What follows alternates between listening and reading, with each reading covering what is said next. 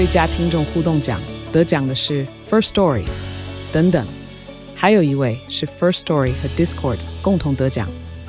First Story 最新推出的 Discord 整合功能，是为听众管理新标杆，将拥有会员资格的听众自动加入 Discord 群组。这不仅减少创作者的负担，也为听众带来丰富的互动体验，获得全台 Podcaster 一致肯定。体验这个惊人的功能，立刻点击叙述栏链接，让你与听众互动更上层楼。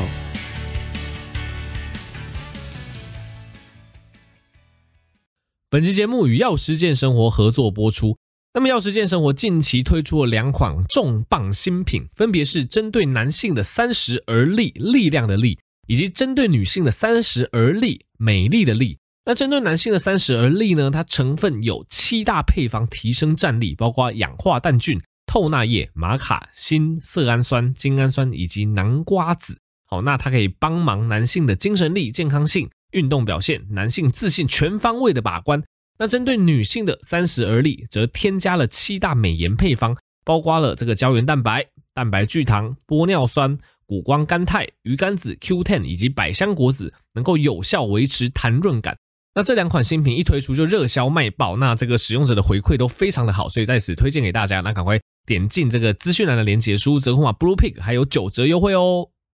好，大家好，我是苍哥，欢迎回到苍哥的 Podcast 啦。那一开始还是来跟大家分享一下诊所的事情哈。基本上最近哈，我相信不管是诊所还是医院哈，其实缺药的状况非常的严重哦，因为。之前蛮古早以前的奇数哦，跟大家讲解到台湾的药价给付其实实在是太便宜了哦，跟国际上比起来，所谓的药价给付就是大家如果去看病哈，通常通常啦哈，如果你不是真的拿什么特别昂贵的药，你是不需要负担药费的哦。大家回想一下你看病的经验。如果你去挂号的话，顶多就是花个挂号费，可能一百五到呃两百五不等哈，大部分是这个 range 之间啦哈。那医生看完诊之后就开药，你去药局拿完药哦就没事了。你发现其实你是不会付所谓的药费给医疗院所的，为什么？因为大部分的药费其实健保是有给付，但是健保给付的药费其实是非常廉价的哦。这个会在哪一个区块出现大问题呢？大部分是在慢性病的这个区块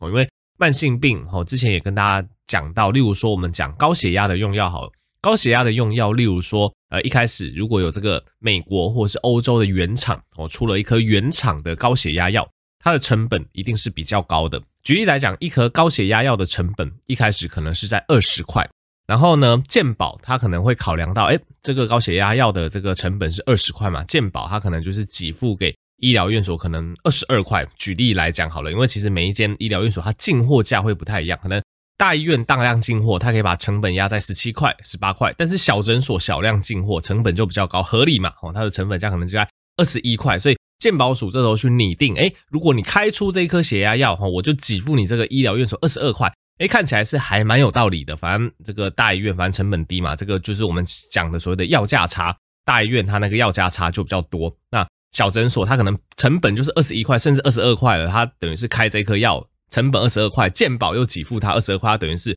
就是没有赚钱也没有亏钱，所以这样子就算了。可是随着这个药物的原厂的专利期过去，就越来越多所谓的其他的药厂也制作同样成分的学名药。那同样成分的学名药，它要去跟原厂药对打哦，它的这个定价当然要比较便宜哦，或许效果上是不会有太大差异哦，但是你一个。呃，副厂你一个其他厂牌的东西，你要去打原厂，你定价上当然要有它的策略嘛，哦，所以基本上原厂的定价，假设它呃进货价的成本我们抓二十块好了，那副厂它可能就会便宜一些，它可能就抓十四块哦，所以基本上同样成分、同样剂量的药，诶，我大医院大量进货，我可能可以从十四块压到十二块，那呃小诊所，诶，它小量进货，那这个药物的成本可能就会稍微高一点，可能十五块、十六块，那这时候健保署就跳出来了，就说，诶。你看同成分的药，诶，原厂的药成本价二十块，诶，这个学名药哈不是原厂的药，这个成本就十四块。那健保署他当然不会明讲，你们大家医疗院所就去用这个副厂，就去用这个学名药就好啦。用什么原厂药呢？当然健保署他不敢这样明讲，但是他们就会经过一些专家审核会议，就说，诶，开始有学名药出现了，我们给付这一颗药的价格可以调低了。所以这个健保组他就考量到越来越多学名药出现，这些学名药都是比较便宜的，所以他就把健保给付价从二十二块下调到十七块，吼，所以大家就知道这是多么不合理的事情。如果健保他把给付价调到十七块，会发生什么事情？哎，拜托，那些进原厂药的医疗院所，它不就是白痴吗？对，它进一颗的成本价是可能落在十九块到二十二块区间，我进一颗药的成本要二十块左右，结果你健保给付我十七块而已，那我不是开一颗赔一颗？哦，大家懂我的意思吗？所以这时候医疗院所会怎么样？他当然他就不去进这个原厂药了嘛，他就去找同成分、同剂量的学名药替代，因为学名药的成本就只有。十四块而已哦，所以至少我这样子开药，我不会赔钱嘛，不然我开一堆药给病人，我自己赔的要死。有人会这样子做生意吗？大家想一下，你去开一间牛肉面店哦，你的牛肉面成本八十块，然后结果客人进来，他都用六十块跟你买这碗牛肉面，这样子的生意有人做吗？没有人做嘛，所以大家就会发现说，为什么台湾的药哦，特别是有些慢性病，他已经药已经吃了二三十年，他怎么觉得诶，药一直换，从原本的原厂药换成学名药。学名药可能换了 A 厂商，然后 A 厂商吃了几年之后又换成 B 厂商，为什么？其实也不是医疗院所愿意的，这就是一个大环境、大成本，就是一个系统性的问题。因为健保署它就是会一直去参考目前的药价，因为当药物过了专利期，哦，这个专利释出之后，就会有越来越多学名药的厂商加入竞争嘛，那成本就会越调越低。然后健保署参考这个价格的趋势，它给付的钱就越调越低，越调越低，所以。哦，我们我们就觉得这件事情非常的不合理，因为大家也知道现在是个通膨的年代，当然过高的通膨不好，但是其实不管你的小吃，不管你的一些日用品，这二三十年哦，大概都是随着通膨而上升，药价竟然反其道而行，这个药价，这个健保署每次开会就调降几副药价，这会造成什么样的状况？因为几副药价越来越低，所以你会发现越来越多的医疗院所，它根本。也不能说他就不想进原厂，说不想进原厂药也没有错，基本上是进不起原厂药了。因为你进原厂药，你就是进一颗赔一颗，你进货成本就是二十块，健保竟然只有只付十五块，而且健保还规定说这个药价差你是不能跟病人收取的，所以这样的生意是没有人会做的。所以大家就会发现说，哎，这一类慢性病的药哦，开始越来越多医疗院所从这个原厂改成这个副厂，而且副厂可能还会去。换品牌，大家可能就都会去找相对来讲疗效 OK，但是成本又可以接受的一个品牌这样子哦，所以我觉得这是目前台湾人用药的一个困境啦。因为大家缴的健保费就那些啊，健保署要尽可能的省预算，它当然就是从这些大家看不到的点去省哦。反正你吃下肚子的药，你也不知道它的品质好不好，或是它到底是这个可能学名药或是原厂药。当然，我觉得好消息是说，理论上啊，不管是原厂药。还是学名药，它都要经过主管机关的审核。理论上，它的药效药是非常相似的，因为都是同药名、同剂量嘛，只是不同的厂商做出来，理论上是不会有什么太大的差异啦。吼，所以，但是我觉得有时候就是一个 kimochi 的问题啊，就是我常常会举这个手机的原厂电池或副厂电池，或者是你呃，如果你有养车哦，你去呃这个换车的，例如说什么电瓶或换成一些东西。店员都蛮会问你，你要原厂的还是副厂的嘛？啊，原厂就会比较贵啊，有些人就会觉得原厂品质比较好。其实大部分的道理是这样子啊。你说副厂是不是就不能用？也不对，副厂也是可以用啊，它比较便宜，那也还是可以用啊，是不是啊？反正对，就是这个健保的一个政策，健保的困境就讲出来给大家分享啊。总之，因为台湾药价很低，所以其实台湾就是常常会缺药。为什么会缺药？大家听我那个状况就知道了。因为其实。药价越砍越低嘛，所以厂商他进货价也必须因应这个状况去做调整。例如说，今天健保给付一颗药就是十五块，那医疗院所当然会去跟厂商 argue 说，哎，健保价都只给付我这一颗药十五块，你进货价可不可以不要那么高啊？可不可以不要十五块啊？可不可以十四块？可不可以十三块？那等到健保署下一次再调降药价，从十五块变成十二块，哎，这个医疗院所又出来跟厂商 argue 了，你可不可以再进货价再便宜一点？你给我进个进货价十一块就好，好不好？那结果厂商的成本可能就十块、十一块在那边，那厂商这样子一直被砍价，他当然就不愿意进台湾市场嘛。所以就是因为这个原因，台湾常常会有缺药的问题。那最近我想应该是国际都会有这个问题啊。国际有缺药的状况下，台湾一定会特别明显，因为台湾的药价真的是他差的太便宜。你去外国买过药就知道，所以很多就是当国际开始缺药的时候发生，台湾总是第一个受害者，因为他第一个就不选择进台湾嘛，因为进台湾又没啥赚头。对，卖你台湾的药，卖的比糖果还要便宜，药厂为什么要卖你？那最近缺的药是什么？最近真的真的是大缺药，最近连非常常见的 MGO 氧化镁这个非常常见的胃药跟软便药都缺哦。MGO 是一个非常常见的软便药，基本上第一线，如果你真的有一些便秘哦，或者是小朋友上不出来，MGO 它是一个非常安全啊，算是非常容易使用的药物。大部分氧化镁以大人的剂量来讲，可能一次吃个两颗，吃个几次哦，大概那个软便的效果都不错。那听说最近这是 MGO 大缺货，为什么？因为听说 MGO 特别含有镁的这个原料被拿去可能养益生菌之类的，因为大家也知道嘛，这个。药物哦，那么便宜，对，尤其是氧化镁这种早就已经过专利不知道多少年的药物，其实台湾厂商有非常多厂商在做，所以理论上它不应该缺货。但它缺货的原因就是因为它的来源就是镁的那个成分，听说了哈，是被拿去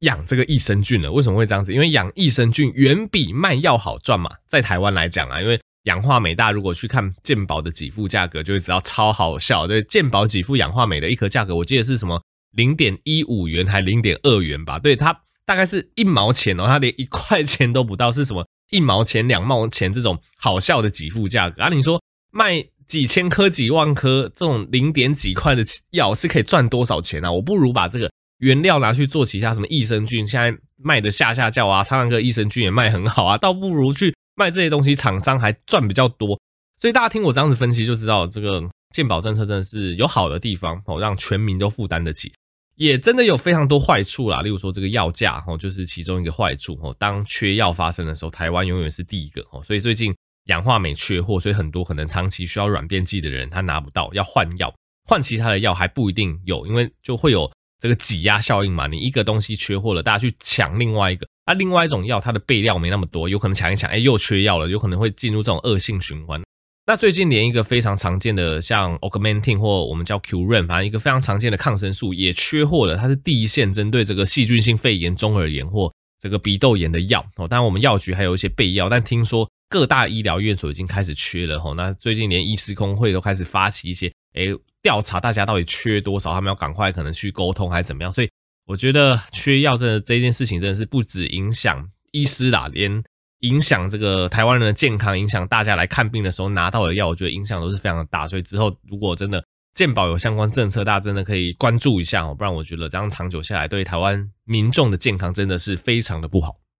OK，那最近许多就是慢性病的人在我这边回诊哦，那每次慢性病的人回诊，基本上我们就会抽血去检验哦，大部分就是血糖哦、血脂、胆固醇哦，就是三酸甘油酯、胆固醇那。通常这个尿酸呐、啊，或者是相关的 CBC，就是全血球的计数哦，或者是这个呃尿液检验呐等等哦，反正相关的指标我们都会帮忙看。那当然肝肾功能也会顺便看一下。大概慢签的人，就拿慢性处方签，有这一类慢性病，有在服药或有在运动控制的人，我们都会三个月后帮他追踪一次。他最近发现一个很有趣但不太好的事情哦，就是大家二月初普遍 哈普遍抽起来的数据。都比三个月前还要差蛮多的，齁，那当然原因可想而知，因为春节就是一个会吃太好的一个节日，哦，对，基本上我会我我我每次在整间说啊，不意外啦，齁，这个二月大家都差不多，大家都笑了，后面大家都心有戚戚焉，因为没有办法，因为春节嘛，就像我家也一样，齁，大家一定要围炉，然后吃年夜饭，然后通常就吃比较多的甜点、面包、糕点，那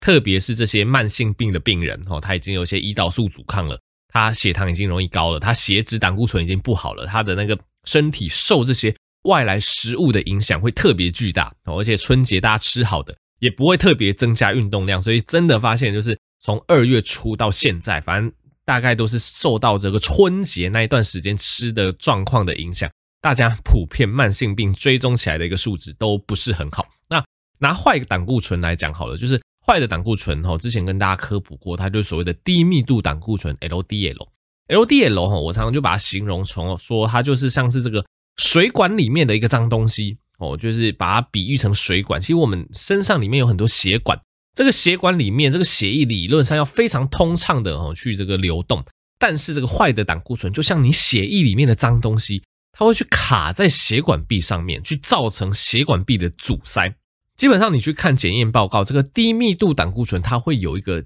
建议的数值是小于一百三，但老实说，这个一百三它也只是一个建议数值，因为每个人的标准不一样。以一般人你没有任何风险因子来讲，是小于一百三没错。但是当你有一些糖尿病，有一些其他的共病的话，你的标准要更低，要小于一百，甚至小于七十。总之就是你的这个心血管疾病越高的话，你的 LDL，你的低密度胆固醇要控制的越低。而不是只有小于一百三而已哦。所以这个要注意，小于一百三，它只是对于一般正常大众的一个标准值啦。那很多人他就是抽血发现那个低密度胆固醇高哦。那当然之前也跟大家强调过，医生第一线绝对不是开药，医生第一线一定是跟你说你有哪些东西不能吃哦，你有哪些运动要去加强，一定是追踪个三个月到半年之后，我们才会开药给你吃。那每次，所以大家也知道吧，这个饮食控制跟运动控制常常都会失效，因为我觉得这没办法。我们人生活在压力那么大的世界，哦，大家想一下，你现在平常生活压力大不大？大嘛，哈，但压力那么大，你还说你想吃的东西不能吃，哦，你还说你每天要播出个十五到三十分钟去运动，这真的是对很多人来讲是非常困难的事情，哦，所以常常往往哦，这个饮食运动控制就是会失败。所以就会进入要吃药环节。那每次想到，哎，这样子，先生你这样子不行啊，或小姐你这样子不行啊，真的已经控制了半年，你还是超标非常多，这个真的要去思考到未来哦，堵塞血管的可能性，所以可能要开药给你吃。大部分听到这样子的第一句话都会说，啊，我又没有什么症状，为什么要吃药？哦，对，因为这是慢性病的非常大的一个迷思。简单来说，慢性病不管是你血糖高，不管是你血脂高，不管是你胆固醇高。慢性病只要到有症状出现的时候，通常都来不及了。通常那个状况都已经非常严重了哈，大家要记住我这一句话。所以慢性病绝对不是有症状才能吃药。通常糖尿病有症状已经是什么末梢神经病变哈，你手脚已经开始麻了，你肾功能已经开始坏掉了，肾脏已经损伤了，你视网膜已经开始变坏了吼。那高血压差不多，高血压开始有症状，你肾脏已经开始坏了。你视网膜也开始坏了，就是你一些终端器官的功能都开始受损了。那这个血脂也一样，血脂一旦有症状，可能就是什么心绞痛、心肌梗塞、中风了。然后你不会想要这些发生，你才来吃药的吼。所以第一个概念，慢性病从来都不是有症状才吃药，慢性病就是你要把这些数值控制好。就像刚刚讲的，LDL 坏的胆固醇，它是血液里面的脏东西，所以。呃，管你用什么方式，你运动也好，你饮食也好，你吃药也好，重点就是把你血液中的这些坏东西、这些脏东西给它降下来哦。所以这这个就是为什么我们要去降坏的胆固醇这样子。那还是先从饮食开始讲啦。饮食目前这个美国心脏学会它就是建议哦，如果你真的是要好好控制你的胆固醇，你可以多吃以下的食物哦，包括蔬菜，包括水果。包括全谷类的食物，哦，包括豆类，包括坚果，包括植物性蛋白质，以及鱼跟海鲜，哦，或者是鸡胸肉这一类瘦肉，哦，这是可以多吃的部分，比较不会影响到坏的胆固醇的部分。那要少吃哪些东西？少吃甜食，少喝含糖饮料，少吃红肉或加工肉，少吃高盐食品，少吃精致淀粉或者是超加工食品，哦，其实这些都是。我们之前一直跟大家 repeat 食物的概念哦，所以多吃这些，少吃这些，就可以比较有效的去降低你的坏的胆固醇。那再来可以多运动，运动当然也可以去帮助改善你的胆固醇数值。那接下来你要去追踪，你要去了解你每天吃入的脂肪种类哦，因为就像刚刚讲的，通常这个红肉不太建议吃，因为红肉的油比较容易影响到胆固醇，例如说这个牛油哦，例如说这个猪油等等哦，这个都不是很建议，奶油也不是很建议。但如果是一些不饱和脂肪酸比较高的油，橄榄油、葵花油、芥花籽油、苦茶油哦，这一类油相对来讲就还好，它就比较不会影响到你的胆固醇哦，所以你每天摄入的脂肪也要去注意。那再来戒烟哦，戒烟也会去呃去改善你的那个胆固醇的数值的哈。那如果真的不行，因为其实哈我们刚刚讲的这些生活形态的调整哦，它大概也只能占了大概可能三成顶多四成的比例。哦，大概有五六成，你身上胆固醇的数值还是取决于你的基因，取决于你对胆固醇的这个代谢或合成的程度。哦，所以当你再怎么改变，当你在饮食再怎么健康，你的胆固醇都控制不下来，那真的也不用撑了哦，就是开始服用一些低剂量的胆固醇药，哦，通常都是 statin 的这种药物，它就可以非常有效的哦去减少你身上。这个脏东西 LDL 的合成哦，它可以把你的数值控制在正常数值以内。那研究也发现说，你只要服用这一类药物去把你胆固醇控制好，你未来十年、二十年心血管疾病、脑血管疾病的机会会大大的降低哦。这个都已经是追踪已久，而且是已成定局的一个事实哦。所以简单来说，大概顺序就是这样子啦。所以啊，饮食跟运动固然重要，但是我有时候啦。有时候我都会跟这个我的患者去讨论说，也不用太排斥吃药。为什么？我都会跟患者这样子分享。我觉得人生而在世，其实你就是要在你的生活跟你的这个呃健康之间取得一个平衡。对，当你今天极度要求健康哦，那你可以完全牺牲你的生活品质的话，那很简单哦，你就是不能摄取任何的零食，不能摄取任何你想吃的一些垃圾食物，而且你每天就真的都要去固定运动，可能二三十分钟，你要非常执行这种非常严厉哦、非常健康的生活。诶，或许你这样子执行之后，对你的这个血脂、胆固醇、你的血糖、尿酸，哇，全部都恢复正常，这个是非常有可能的。但我就问你，到底世界上有多少人可以这么做？现在这个世界上的诱因太多了。你想要打电动哦，你就会坐着在那边打电动，你就不会运动。你想要享受美食，你就是多多少少就是会踩到红线，你就是会吃到那些红肉哦。对，大家去高级餐厅都嘛来一颗牛排，